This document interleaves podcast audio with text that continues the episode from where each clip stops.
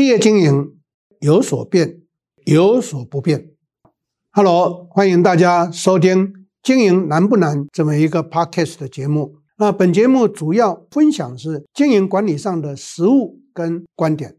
本人历经四十多年来专业经理人的这个职业呢，就是希望透过实务的经验来提供企业经营的一些的看法跟做法。那在资讯栏下方呢，有更多关于经营管理的课程，以及关于我的这一些经历呢，有兴趣的听众朋友们可以从下方陆续的去查看。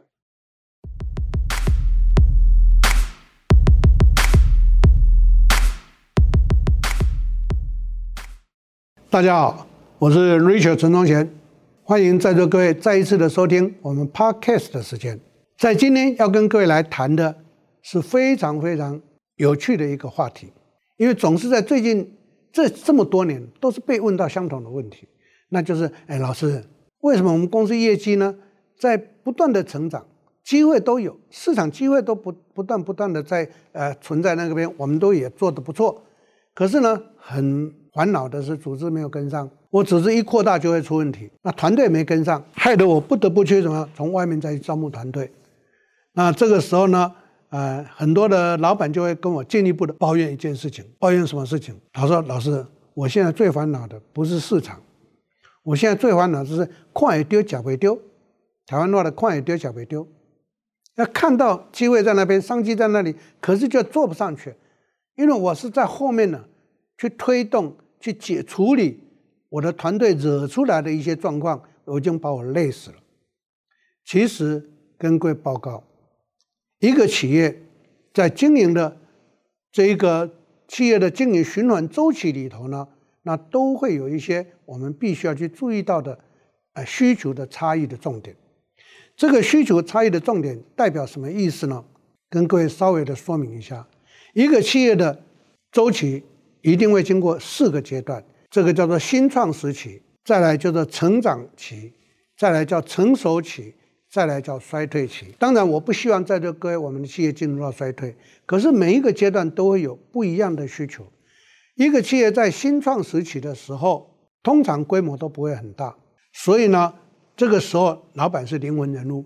我称我常常在呃分享跟演讲的场合，我都称这个时期叫做什么？职人的时代，叫做能人的时代，叫做能治能力治国的时代。叫做能治能力治国或技能或技术，这个叫做人治的需求。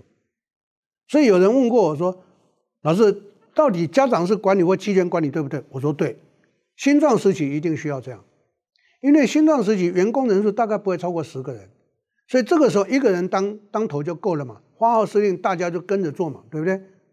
所以速度会很快，效率会很好，所以新创时期呢就会快速上来。可是。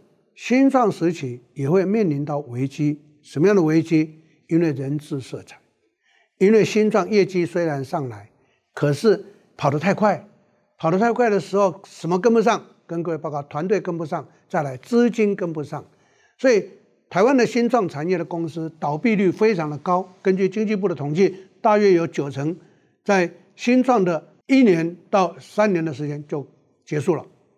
为什么？探究其原因。第一个资金不够，第二个公司管理失控，管理没有到位，所以在新创时期，成者为王，败者为寇的现象很明显。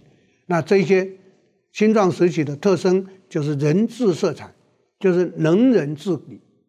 好，假设我们没有失败垮掉，就会这个企业就会进入到成熟期。在成熟期的时候，记住组织会扩大了。哎，对不起，在成长期的时候，我说错。第二阶段是成长期，成长期就代表企业可能会翻倍的快速的飙业绩上去。那这个时候呢，我可能会翻倍的成长，十倍的成长出现，就代表市场商机很好。再来，可能我们商品对了，再来，可能我们品牌也对了，再来，我们对市场的敏感度够了，商机都来了。可是呢，很多企业在这个地方就垮了。为什么？因为团队没有跟上。包括创业的老板观念没有跟上，所以呢，在成长期的时候，企业需要的是什么？企业需要的是法治，企业需要的是组织团队建制、制度的建制、再来要开始导入到授权的体制，所以这个时候管理团队就变得很重要。所以当创业的老板在这个阶段就要开始懂得授权，开始懂得建立制度，开始懂得作业的很多很多的 SOP 标准的作业流程就需要去具备到。所以为什么我在辅导企业上课也好，我总是告诉所有的学员，我说制度的建立很重要，赶快导系统吧。因为你用嘴巴讲没有用，导系统比较快嘛。来，系统让大家就那个 SOP。那公司很多的章规章办法就需要把它规划建立起来。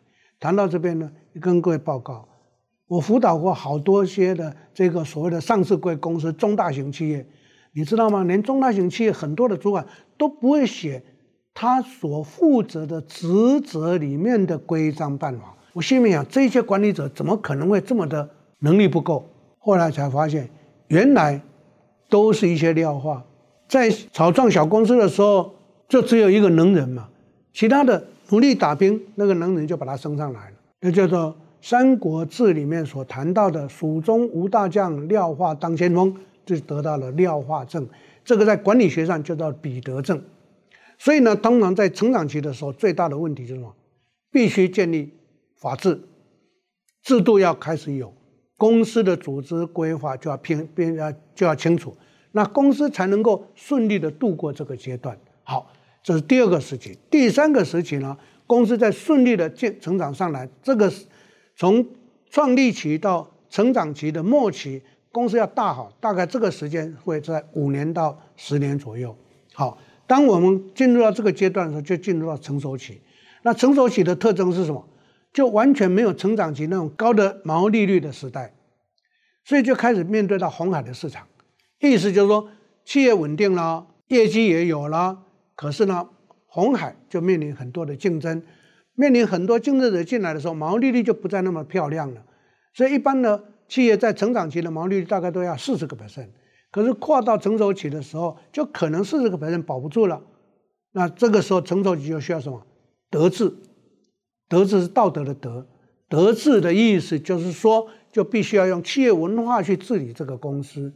通常公司到了这个阶段呢，那个老板已经变成精神领袖了，他必须要懂得去分权，授权已经不够用了。所以台湾的很多企业为什么都卡在中小微型企业，翻转不上去，就是因为他不懂得经营的方法跟模式，在组织规划上，他连授权都没有做得很好。那怎么可能谈分权？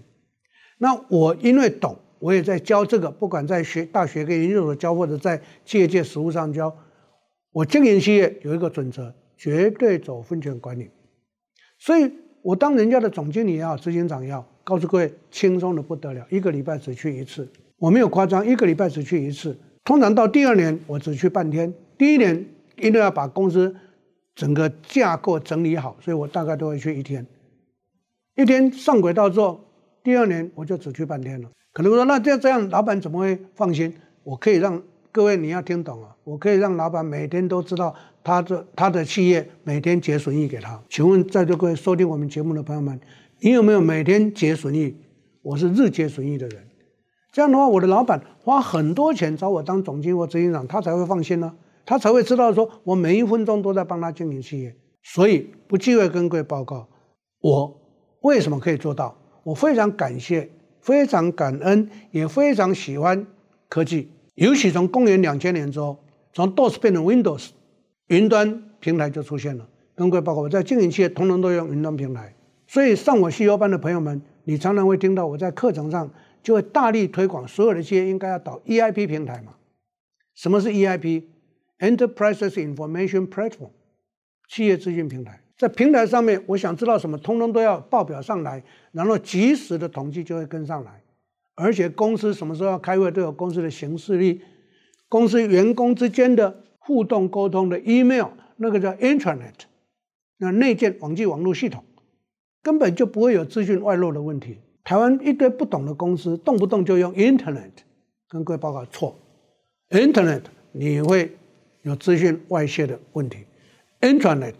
你的 server 弄好，防火墙弄好，根本不会有这个问题。所以呢，你有没有发现，懂管理跟不懂管理就差在这边？那这么多年来，我通通我从一九七三年就开始规划分权管理的机制，叫做责任中心制。一九八六年，我把责任中心制进一步的变成内部创业制。到了一九九零年代，世界上出现一个新的名词，因为 IBM 差一点倒掉嘛，所以 IBM 组织重整，叫做 Re-engineering，所以建立了事业部制，叫做 BU。现在大家都在用 BU，当然我要顺从这个世界潮流，所以把责任中心制就变成了 BU 制，这个叫做分权管理。分权管理是让每一个部门自负盈亏，在自负盈亏的过程上头。主管带着团队要共存、共荣、共利，这样一来，他们想拿多少钱都自己创造啊。为什么是需要我去盯着他们？这个叫做自主管理，分权管理就是自主管理。所以，我们在这个企业的生命周期的第三个阶段，很多企业就卡在那边。然后呢，有历史的公司不是老化就是会消失。我们可以看到，在台湾有很多有历史的三十年、四十年的公司都慢慢的消失，要不然就老化，老化就连经营权都易主掉嘛。我们台湾有很多非常大的公司，在最近这些年经营权丢掉了，为什么？答案很简单，就是因为它的成熟期太久了，它会进入到衰退期。所以一旦没有变革，一旦没有创新，那成熟期就会进入到衰退期。那衰退期呢，就要做什么？衰退期就要进行重整，所以我称这个时期叫做整治，整理的整，治理的治。从早期的人治就变成为法治，再变成为德治，道德的德，再来现在到衰退期就变成整治。整治的时候，就企业需要重新整理了，叫做 re-engineering。企业开始必须要重整，让企业呢翻新。我在过去带过好几个公司，都是让公司。重整，然后变成上来。其中，在一九九八年，我主持了一个光电产业的公司，我接手的第一年让公司重整，所以我们这个公司以前是做塑胶射出的，在我手上转成为光电产业，然后带上市。现在这个公司的股价四十几块钱，挂牌的时候没有很高，因为大家看不起这个公司，因为做塑胶是下出来。我们做什么？做以前的卡带的那个 case，音乐的卡带的一个。透明的盒子，后来我就想，这个一定会消失的。各位都知道，USB 出来的，这一个光碟机出来，iPad 出来了，谁还会再用音乐带啊？没有的。各位现在听音乐都手机了嘛，对不对？所以这个的科技转变，改变所有的一切。科技让很多的行业消失掉。如果你没有变革、没有创新、没有转型的话，那就消失掉。这个公司就这样转型，变成做重要的光电零组件。各位朋友们。公司不会衰败消失，反而会更好。那个就在这个过程会产生第二个曲线效应产生。我相信各位都听过第二曲线，对不对？所以这个就给了我们一个非常大的启示。我们要懂得如何在每一个阶段，我们要清楚知道每一个阶段的重点是些什么。那在成熟期不用害怕，台湾一个企业超过五年到十年以上的，通通都进入成熟期，不要害怕。你现在就开始要分权了。现在问题就是老板心有没有调整？你没有心，心没有调整，不愿意让他们自负盈亏，不愿意让他们自主管理，那当然一切都要掌握在手上，那就是一个错误的。所以你可以看，通常成功的大企业在成熟期，他们就改变公司的组织，就叫做集团化经营。所以集团经营变成是一个主流趋势。今天在最后，我要跟各位强调的，集团不见得是大公司。我可以告诉各位，十几个、二十个人的企业也可以变成集团经营，因为每一个人就是一个 BU。那我十几个人是不是就可以有八个 BU、十个 BU？